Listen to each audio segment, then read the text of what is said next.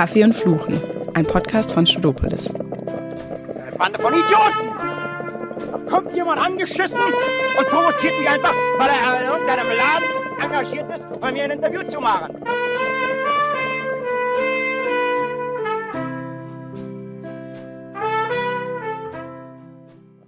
Hallo, hier ein kleiner Fluchen-Disclaimer. Albert und ich waren in Berlin bei Sandra Maischberger und haben mit ihr einen Kaffee getrunken. Es war so ein nettes, lustiges Gespräch und gutes Wetter, dass wir ganz vergessen haben zu fluchen. Deshalb war es diesmal eine reine Kaffeepause. Es war sehr lustig und hat Spaß gemacht.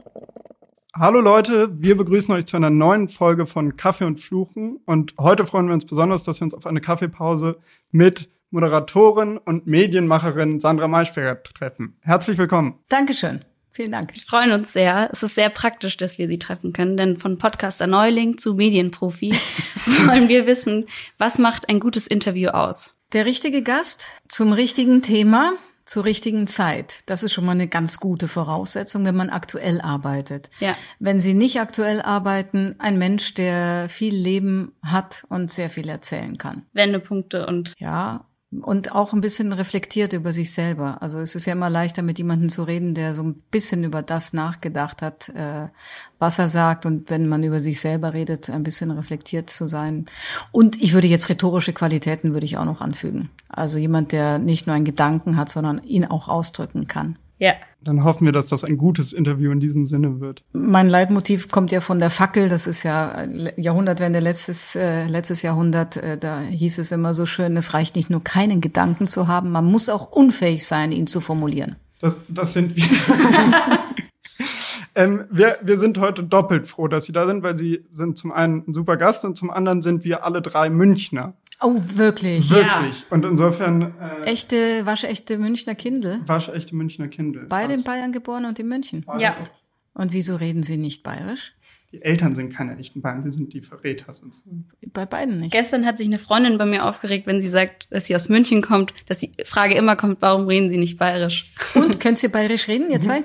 Ganz schlecht. Borisch, ein bisschen? Nicht Hatte so wie in Garching. Ich hatte einen Fußballstammtisch äh, Okay. und da musste ich es dann Okay. äh, so tun, als könnte Also drei waschechte Münchner Kindel, die alle drei kein bayerisch reden. Meine Eltern waren auch nicht aus. Naja, mein Vater ist ein schwäbischer Bayer, ein bayerischer Schwabe. Insofern. Lassen wir noch durchgehen. Was uns interessiert, wie war, wie war das äh, Erwachsenwerden in, in den 70er, 80er Jahren in München? War es eine sehr politisierte Zeit? Hat man sie eher auf der Leopoldstraße bei Demos oder im damals ja noch coolen P1 getroffen? Das P1, um damit mal anzufangen, habe ich immer gemieden wegen der Tür.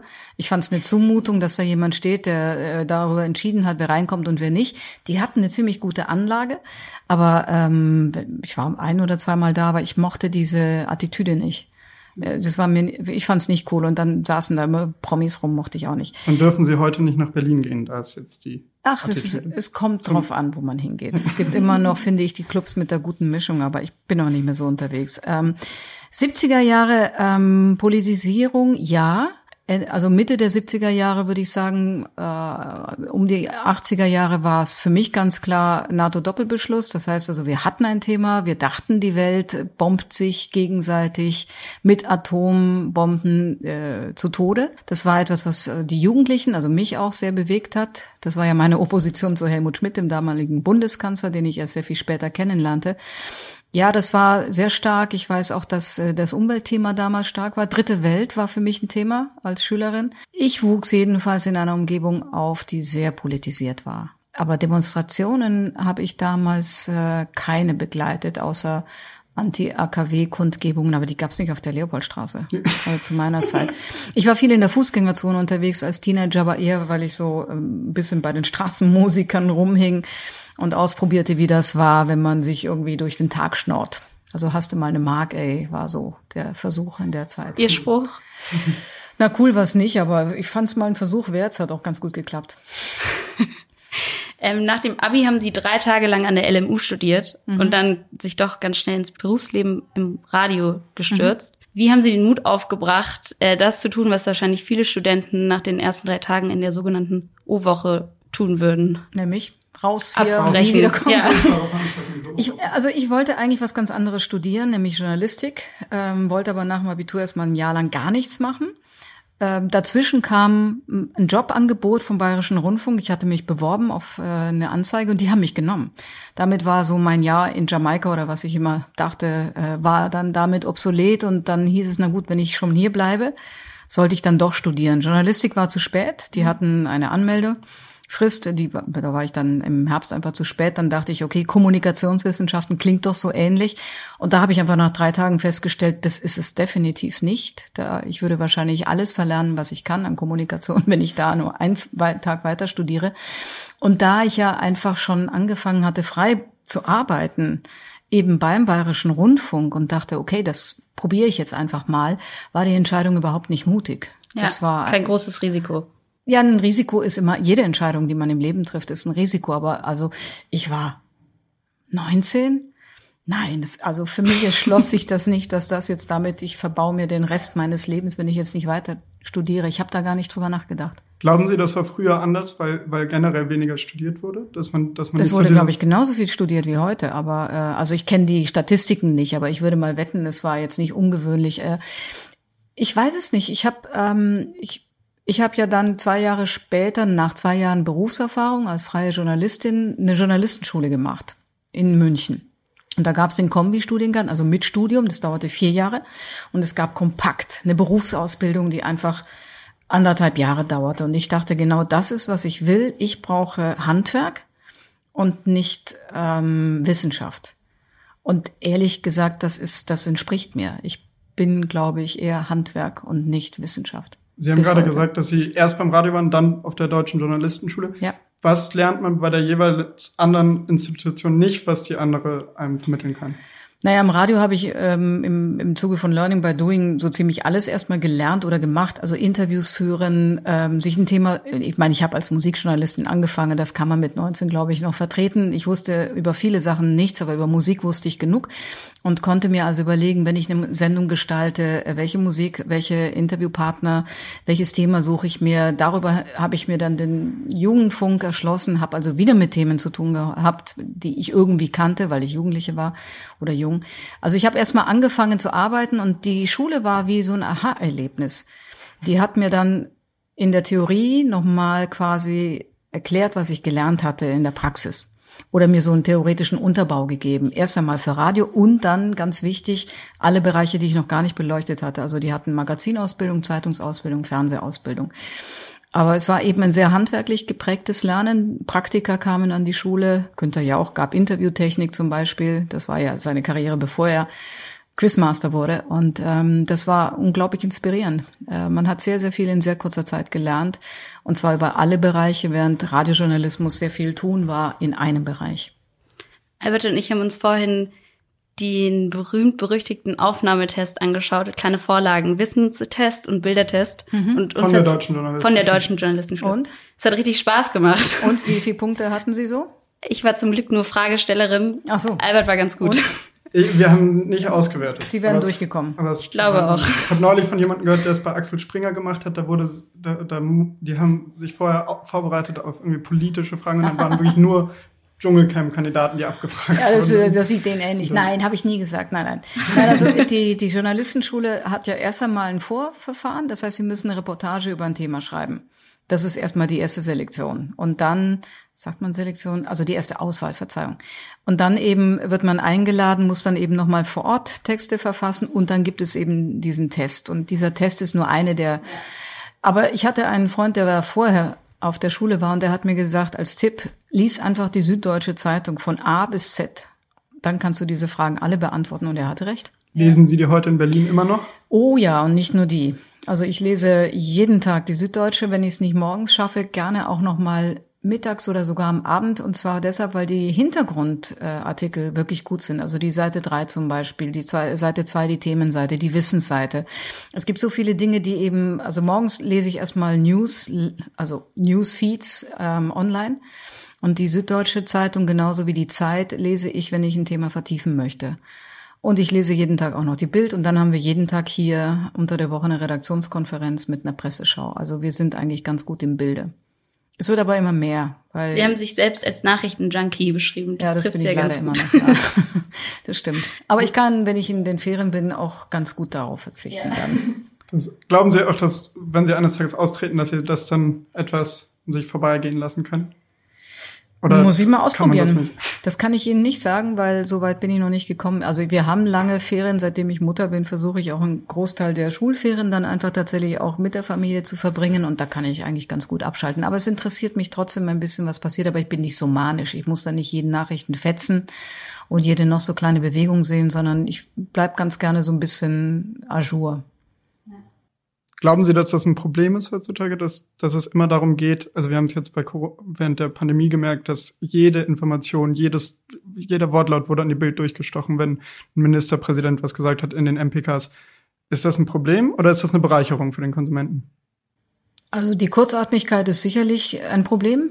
Nicht nur, weil Sachen durchgestochen werden, sondern weil sie dazu verleitet, auch unausgegorene Gedanken, Beschlüsse zur Diskussion zu stellen. Und das stiftet manchmal mehr Verwirrung und es verleitet eben auch dazu, dass man ähm, der Geschwindigkeit halber Positionen einnimmt, die man vielleicht, wenn man eine Nacht drüber geschlafen hätte, nicht eingenommen hätte. Das ist sicherlich ein Problem, dass es insgesamt aber mehr äh, Informationsfluss gibt und eben diese berühmten äh, Hintergrundrunden, Kungelgespräche nicht mehr ganz so geheim bleiben, kann auch manchmal ein Vorteil sein.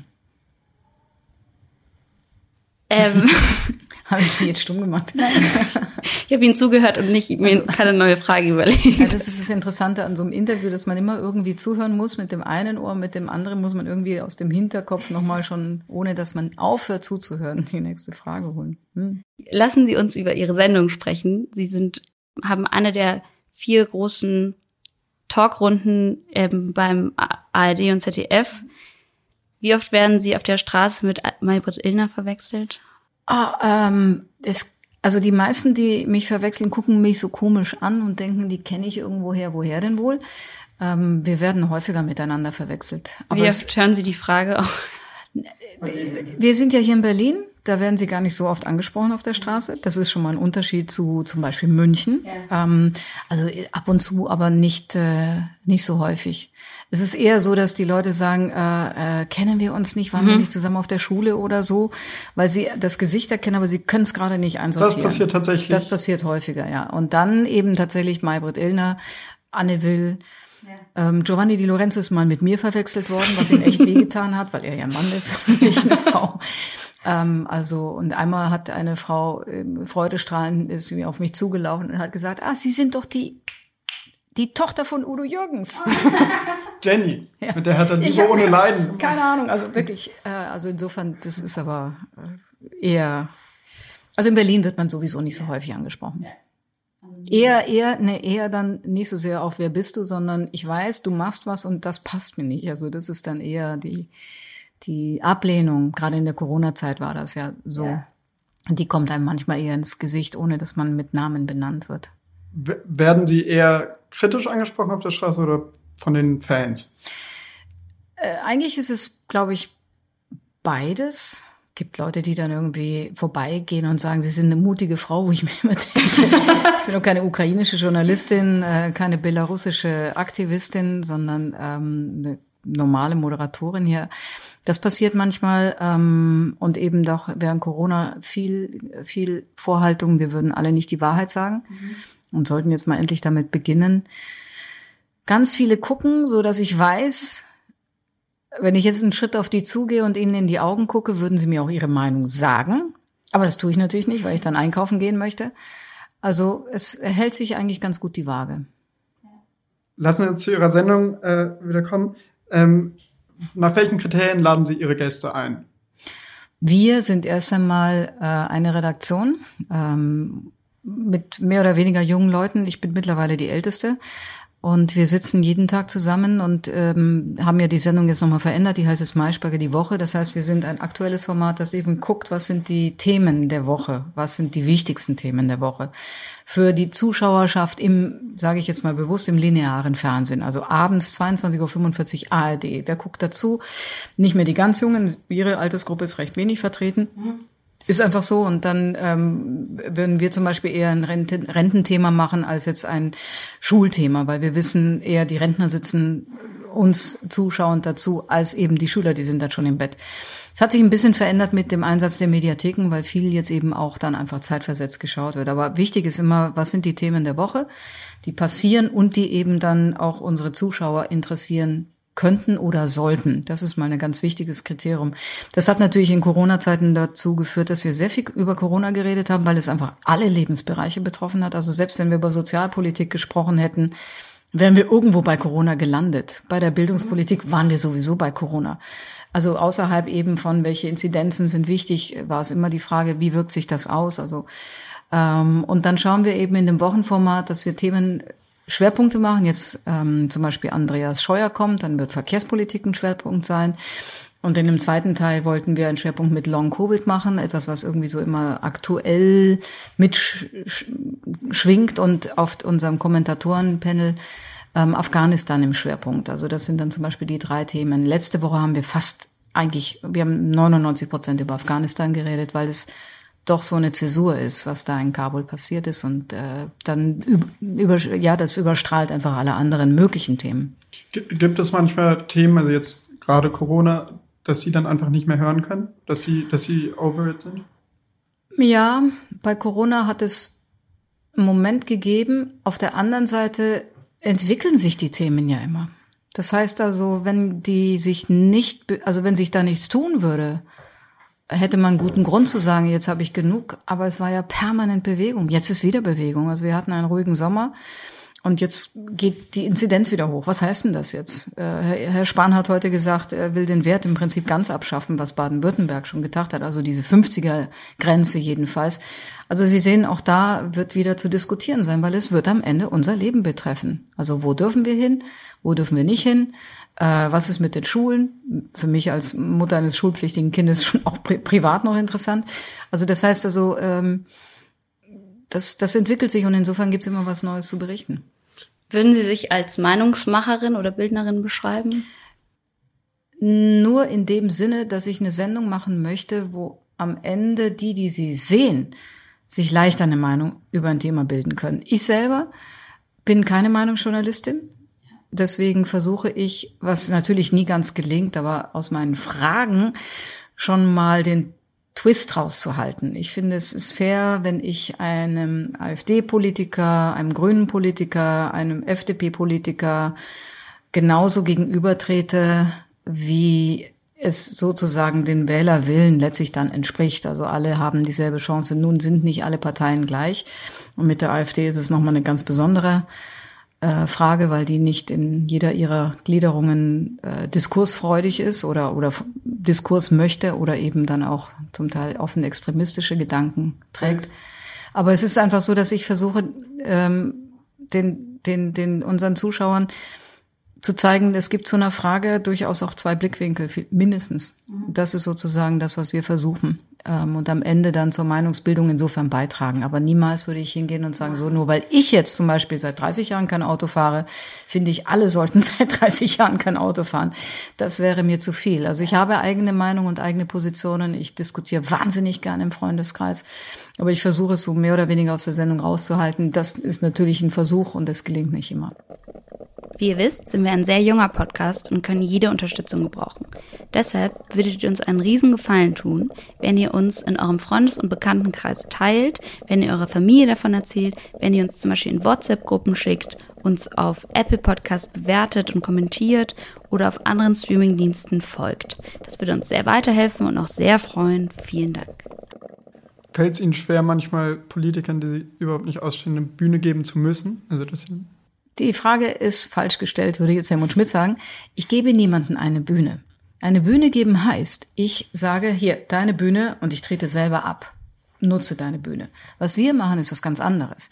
Wir nehmen die, die sowieso schon diskutiert werden oder weil sie Politiker sind, diskutieren müssen laden wir ein und konfrontieren sie. Das ist eben gerade nicht eine Bühne geben. Das ist gerade eben sich auseinandersetzen mit dem, was gesagt wird und im Zweifel eben dann auch widersprechen. Und zwar egal, ob es ein Oppositionspolitiker ist oder ein Minister.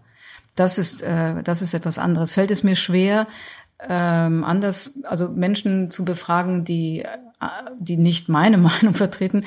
Im Gegenteil, ich finde es leichter, wenn ich, wenn ich sozusagen den kritischen Ansatz, den ich ja immer verfolge, ähm, leichter verfolgen kann, weil ich, weil ich kritisch bin. Ich habe eher Probleme mit, mit, äh, mit politischen Kräften, wo ich eher die ganze Zeit da sitzen würde und nicken täte innerlich. Das, das da dann so die kritische Haltung zu bewahren, ist viel schwieriger, aber genauso notwendig, finde ich. Wir sind, äh, wir, also Studopolis ist auch ein über, es ist ein überparteiliches Forum und wir tun uns auch schwer mit dieser Überparteilichkeit oder nicht auch, aber wir müssen es auf jeden Fall üben.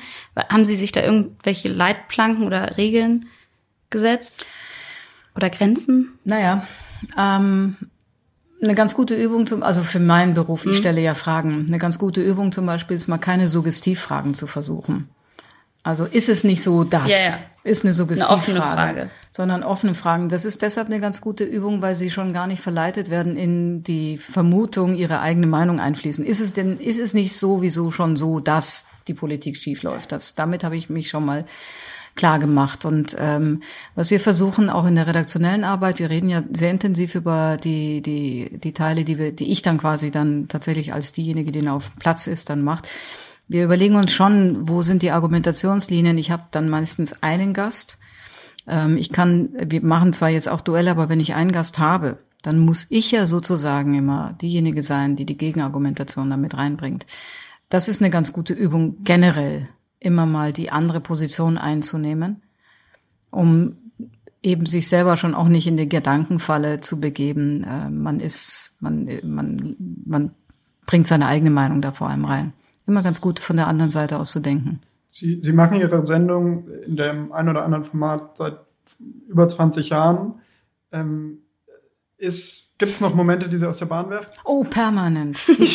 Ständig. Also zum Beispiel, ich weiß nicht, wir haben vor zwei Wochen Karl Lauterbach in der Sendung gehabt, den ich ja als Menschen sympathisch finde und ähm, auch wirklich interessant finde, was er sagt. Und es war so ein Moment, wo ich dachte, Moment mal, also hier hat er sich nochmal korrigiert, da hat er sich korrigiert und und dann bin ich so ein bisschen zu stark in diese Opposition reingegangen und danach dann dachte Es wurde ich, auch kommentiert darunter. ja, das weiß YouTube. ich, ja, ja, das, uff, ja, Kommentare sind ein eigenes Thema, aber ich habe es ja selber, ich habe es, ich habe es ja selber gemerkt. Ich habe ja selber gemerkt, dass ich dann in dem, also mein, mein, mein Ziel war eigentlich eben gerade so eine zu Risiken und Nebenwirkungen Hinweis zu geben. Also wenn ein Wissenschaftler etwas sagt, dann ist es halt der Stand, den er heute weiß. So, das war meine Intention, aber ich habe im Ton, glaube ich, es nicht so richtig rübergebracht und danach äh, habe ich dann gedacht, das ist nicht, also es hat mich nicht aus der Bahn geworfen, aber ich fand es auch nicht gut. Was sind denn die schönsten Momente in Ihrer Sendung? die schönsten Momente. Ach, ähm, genuines Lachen. Also wenn jemand was erzählt und ich muss selber lachen, dann mag ich das, weil das. Harpe Kerkeling war neulich zu Gast. Ja, zum Beispiel, äh, aber ich, wo habe ich denn, also, also wenn, wenn man selber das Gefühl hat, ja, es erwischt einen ähm, und man reagiert normal, ohne dass man das Gefühl hat, hier die nächste Frage, wo ist die eigentlich in meinem Kopf? Das sind gute Momente in der Ja. Sendung. Poli Politik und Unterhaltung ist ja auch eine, eine besondere Sache in Deutschland. Weil ist Politik unterhaltsam? Wie, wie haben Sie, wie nehmen Sie die Politiker als Menschen wahr? Ich liebe zum Beispiel so Reden von Obama oder von auch Boris Johnson, die, diese im angelsächsischen Raum, die sind irgendwie schnell und lustig. Wenn man sich so Reden anschaut, viel spontaner hat man das Gefühl als deutsche Politiker.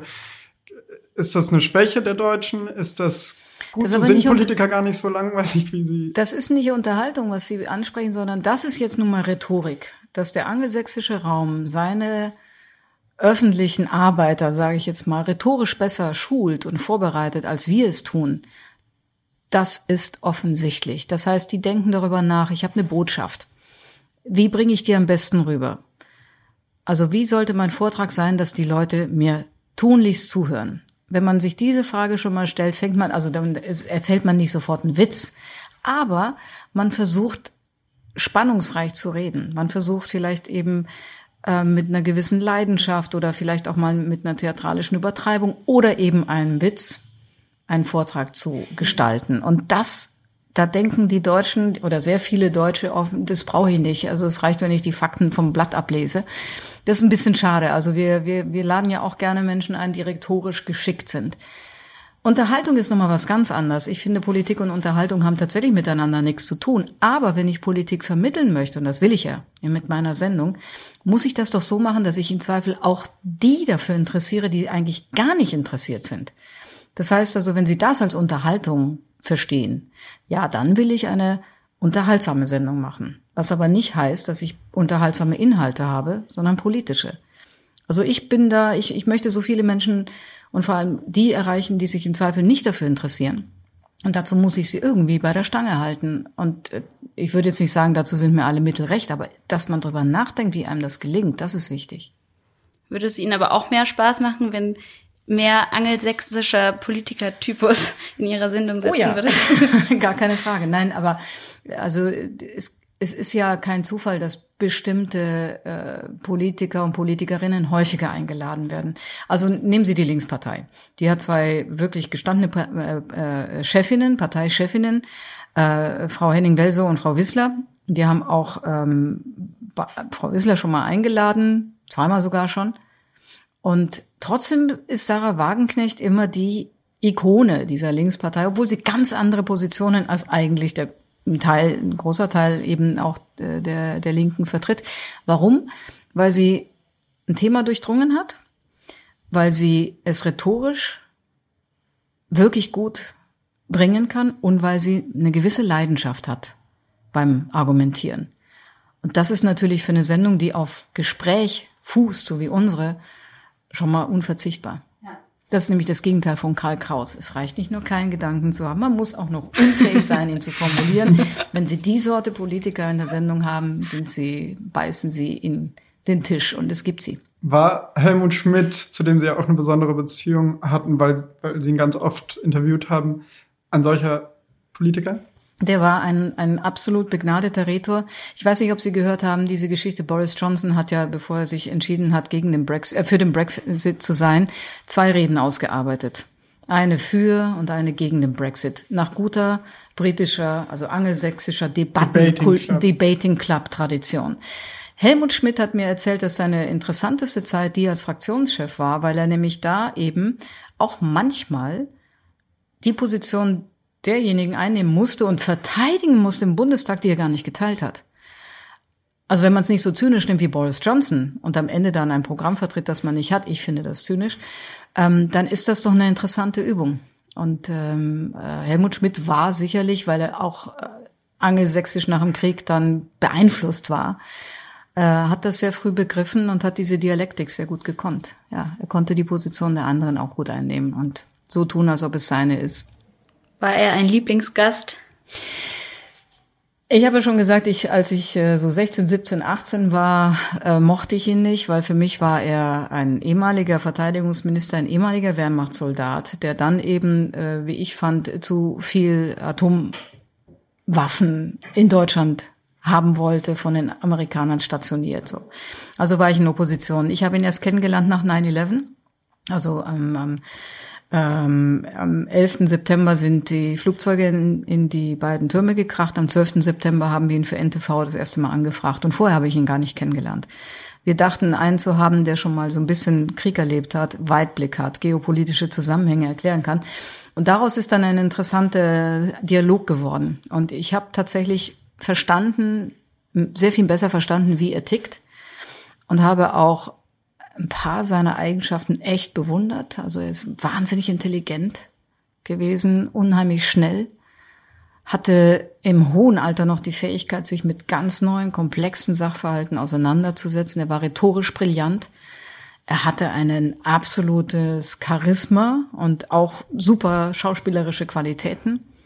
Also ich meine, die Art und Weise, eine Frage erstmal nicht zu beantworten und sich erstmal eine Zigarette anzuzünden. das war einfach unerreicht. Also ich habe sehr viel gelernt in diesen ähm, Dialogen und äh, mir ist sicherlich ein außergewöhnlicher Politiker gewesen.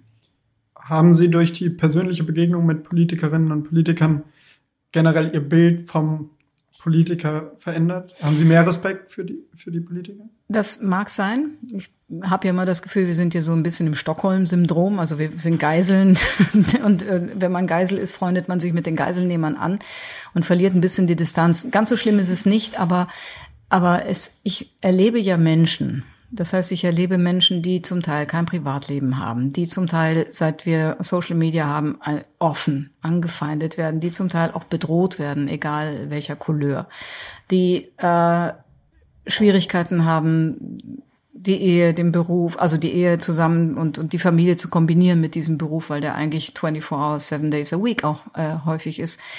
Also ja, deswegen habe ich mehr Verständnis für Fehler, als ich vielleicht haben würde, wenn ich es nur von außen betrachte.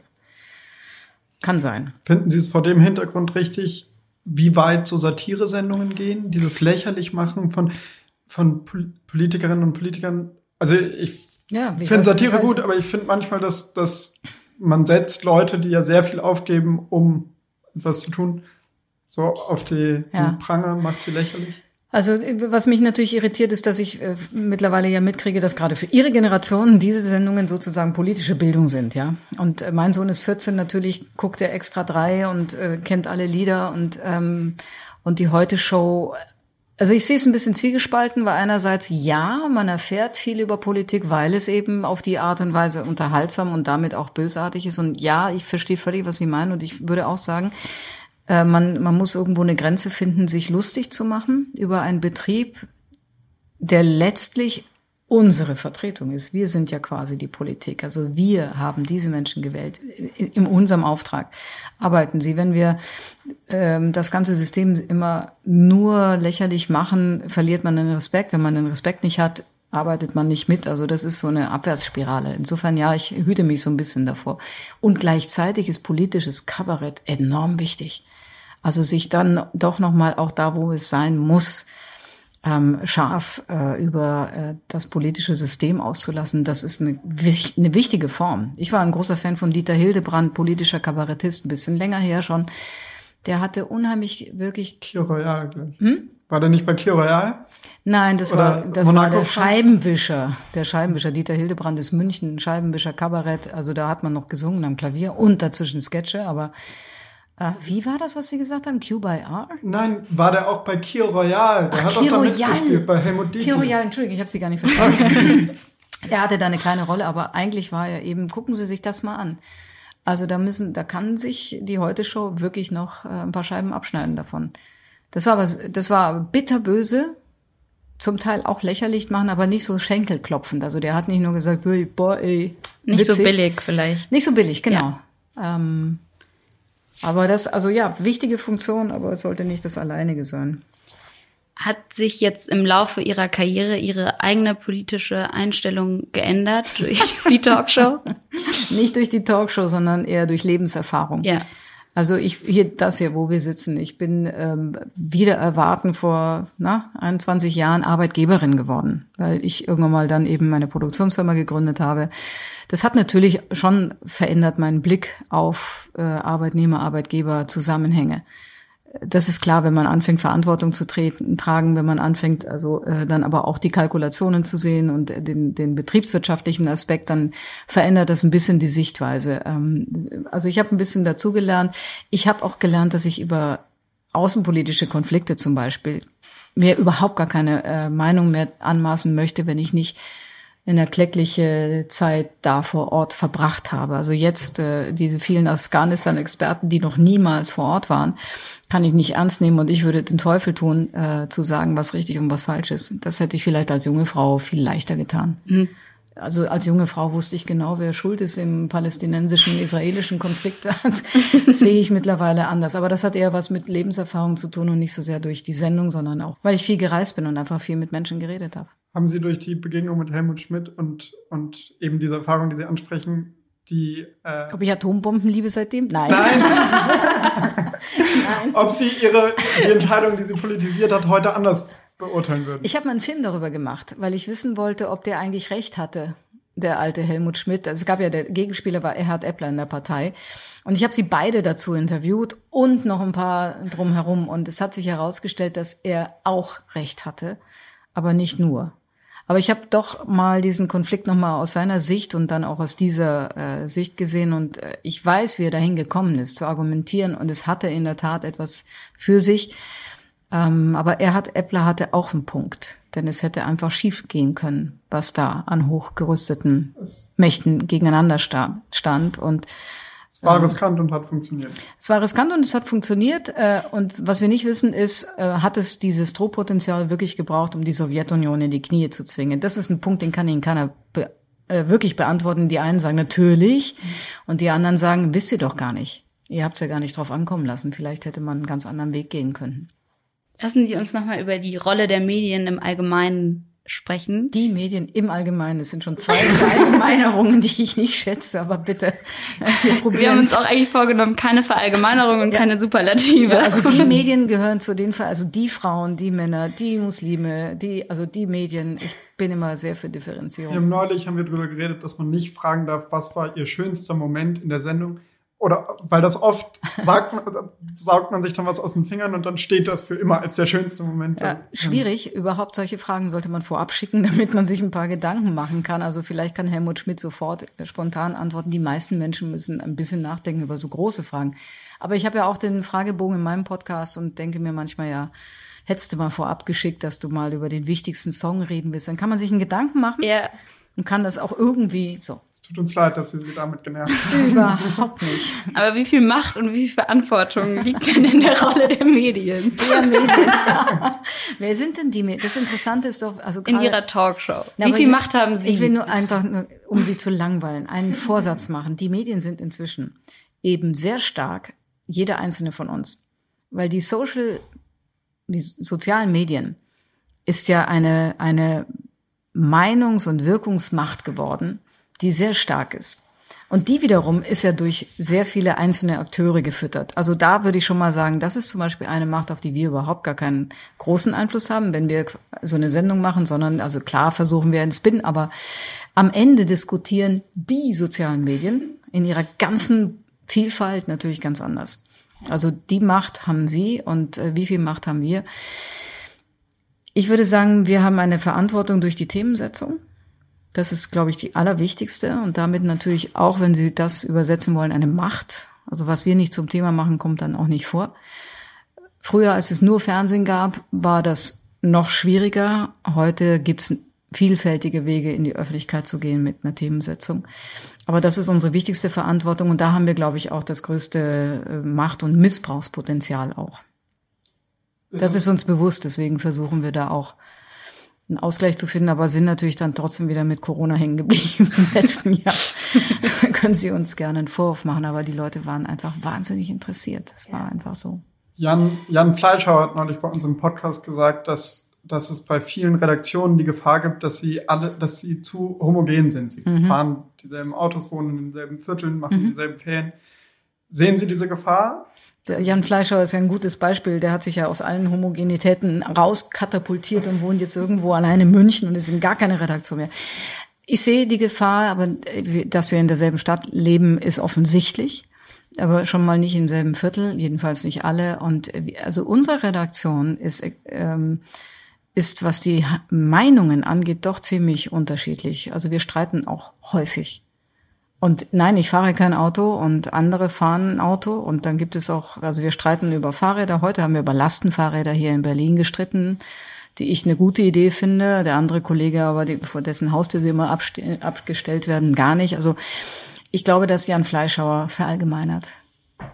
Was sein Job ist. er kann das extrem rhetorisch gut und zugespitzt, deswegen laden wir ihn auch immer wieder gerne ein. Aber es stimmt natürlich klar, sind wir eine, wir, wir leben alle nicht irgendwo auf dem Land in Brandenburg oder in äh, Hessen oder in, äh, in Baden-Württemberg, sondern wir sitzen dann halt hier in der Haupt, in der Großstadt. Das heißt also, die, die Probleme äh, der, der ländlichen Bevölkerung, die haben wir nicht präsent. Ähm, das ist so, das kann schon sein, aber ich glaube, dass man als Journalist sehr wohl was dafür tun kann, sich die Lebenswelten dann trotzdem nochmal zu erarbeiten. Das versuchen wir jedenfalls. Verstehen Sie, dass es in ländlichen Bereichen dieses Gefühl der informationellen Abgehängtheit gibt? Absolut.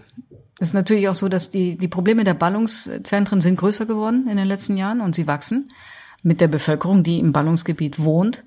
Und ähm, deswegen ist das auch natürlich äh, sehr stark im Vordergrund. Ähm, wir versuchen es so zu machen, dass wir, wir haben, bevor Corona kam, haben wir angefangen mit einer Sendung, die hieß Maischberger vor Ort.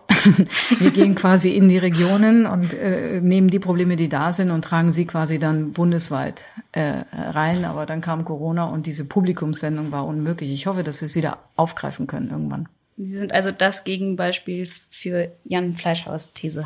Ich bin sowieso das Gegenbeispiel für Jan Fleischhau. Nein, ich schätze ihn und er ist einfach ein Sprachkünstler und er, er denkt gut und ich schätze auch, ähm, ihn als Gast zu haben, weil er einfach wirklich eine immer gut begründete und dann aber auch gut vorgetragene Meinung hat. Es hat auch Spaß gemacht, mit ihm zu reden. Glaube ich sofort. Jetzt sind wir leider schon relativ am Ende angekommen. Wir, Sie dürfen sich, also unsere Gäste dürfen sich immer ein ähm, Lied zum zum Schluss wünschen. Da sind wir bei Ihnen ja an der richtigen Adresse, denn Sie haben ja beim Musikradio angefangen. Ja, das ist aber eben dann doch schon 30 Jahre her. etwa. ja. Waren auch viel auf Konzerten. Mhm. Vermissen Sie zwischen Corona, Afghanistan und Bankenkrisen dann auch manchmal die leichte Unterhaltung? Absolut. Äh, es gibt zwei Konzertkarten, die verfallen sind in dieser Zeit, ganz unterschiedlich. Wir wollten hier in Berlin zu Seed gehen. Das ja. ist Peter Fox und die also wirklich ein fantastisches Live-Erlebnis. Ich habe jetzt vor ein paar Wochen erst wieder die Mail bekommen, es wird wieder um ein Jahr verschoben. Und wir hatten Genesis gebucht ähm, in, in England, weil wir glauben, so, so häufig treten die nicht mehr auf. Ist beides in die Binsen gegangen. Ich hoffe, ich hole es beides nach. Eric Clapton, für den ich Karten habe, hat gesagt, dass er nur von einem Publikum auftritt, das nicht geimpft sein muss. Das nicht geimpft sein muss. Ja, er möchte freie Entscheidungen ja. für seine Gäste haben. Ja, Nena ja auch. Nena auch. Haben Sie, haben Sie, Sie haben angefangen mit Interviews in, in der Musikwelt. Mhm. Sie haben äh, äh, The Cure, glaube ich, interviewt, ja. wie man in einem Interview erzählt. Waren Sie, oder ich, bei mir so, ich hype Musi Musiker, Künstlerinnen, Künstler total. Ja, ich auch, leider. War, das, ist ganz, das, das, mein Glück ist, dass die meisten schon tot sind, die ich gut finde, Bowie und so. Ja. Ähm, waren Sie am Anfang starstruck, wenn Sie, wenn Sie die getroffen haben? Nee, das nun nicht. Das nicht? Das nicht, nein, weil also ich war auch doch immer selbstbewusst genug und außerdem habe ich mir immer gedacht, die wollen, also die sind ja total gelangweilt, wenn da jemand dann in diesem totalen Fan-Bewunderungsmodus da ankommt. Also das war ich nie, aber ich war immer anders als die schreibenden Kollegen, die dann immer die Plattenverrisse geschrieben haben. Ich war zu unkritisch ich fand immer schon so toll, dass man überhaupt Musik machen kann. Insofern hype ich die, weil ich immer denke, mach doch mal selber und dann schau mal, wie schwer es ist. Okay, das hat bei Dieter Bohlen seine Grenze gefunden, aber da war der Hype vorbei. Aber, aber grundsätzlich fand ich immer schon toll, dass überhaupt jemand Musik machen kann. Was für ein Wunder.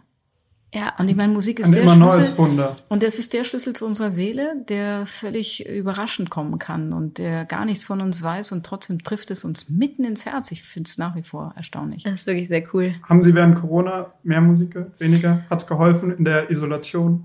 Interessante Frage. Mein Mann macht bei uns zu Hause die Musik und dann auch laut. oh ja, wir, wir haben schon Musik auch gehört. Aber das ist eine Sache, die ich tatsächlich, muss es gestehen, also je älter ich werde, desto weniger Musik höre ich. Einfach auch, weil ich so viele andere Sachen höre, lese und äh, das hat sich ein bisschen verloren. Ich bin auch wirklich nicht mehr up to date. Welches Lied wünschen Sie sich denn heute bei uns und weshalb? Eins meiner all-time Favorites, was ich immer wieder gerne höre, aber nie im Radio höre, von, von den Stereophonics, Maybe Tomorrow. Wir haben es heute auch schon zum Frühstück gehört. ist das so? Ja, ja. ja. Wir haben, ich habe schon eine eigene Playlist mit, ich kannte es nicht, aber ich habe eine eigene Playlist mit allen Liedwünschen von unseren Gästen. Ja, das ist, das kam mal in einem Film vor und es hat mich nicht mehr losgelassen und es hat die richtige Mischung aus Melancholie und äh, Kraft, finde ich es, es, diese Playlist hat auch überhaupt keinen roten Faden, deswegen heute. Sie haben ja auch Herrn Fleischhauer vor mir eingeladen. Ich will gar nicht wissen, was der sich gewünscht hat.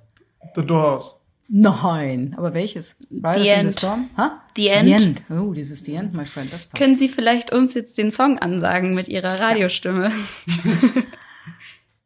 Und hier sind Stereophonics mit Maybe Tomorrow. Vielen, vielen Dank. Sehr gerne. Sehr Aber normalerweise würde man das ganz anders, machen. man würde erstmal den anfangen, den Musikteppich und dann macht man Ramp Talk. Wissen Sie, was das ist? So In den Song reinsprechen. Tommy Gottschalk hat ja auch so angefangen. Bis der Sänger anfängt. Das ist Ramp Talk. Die Ramp ist sozusagen das Musikalische und wenn der Sänger anfängt, da müssen Sie zum Ende kommen. Wir, wir fragen unseren Cutter, ob das geht. Nein, das ist ja viel zu kurz. Vielen Dank für das Gespräch. Sehr gerne. Hat sehr viel Spaß gemacht. Viel Erfolg weiter. Dankeschön.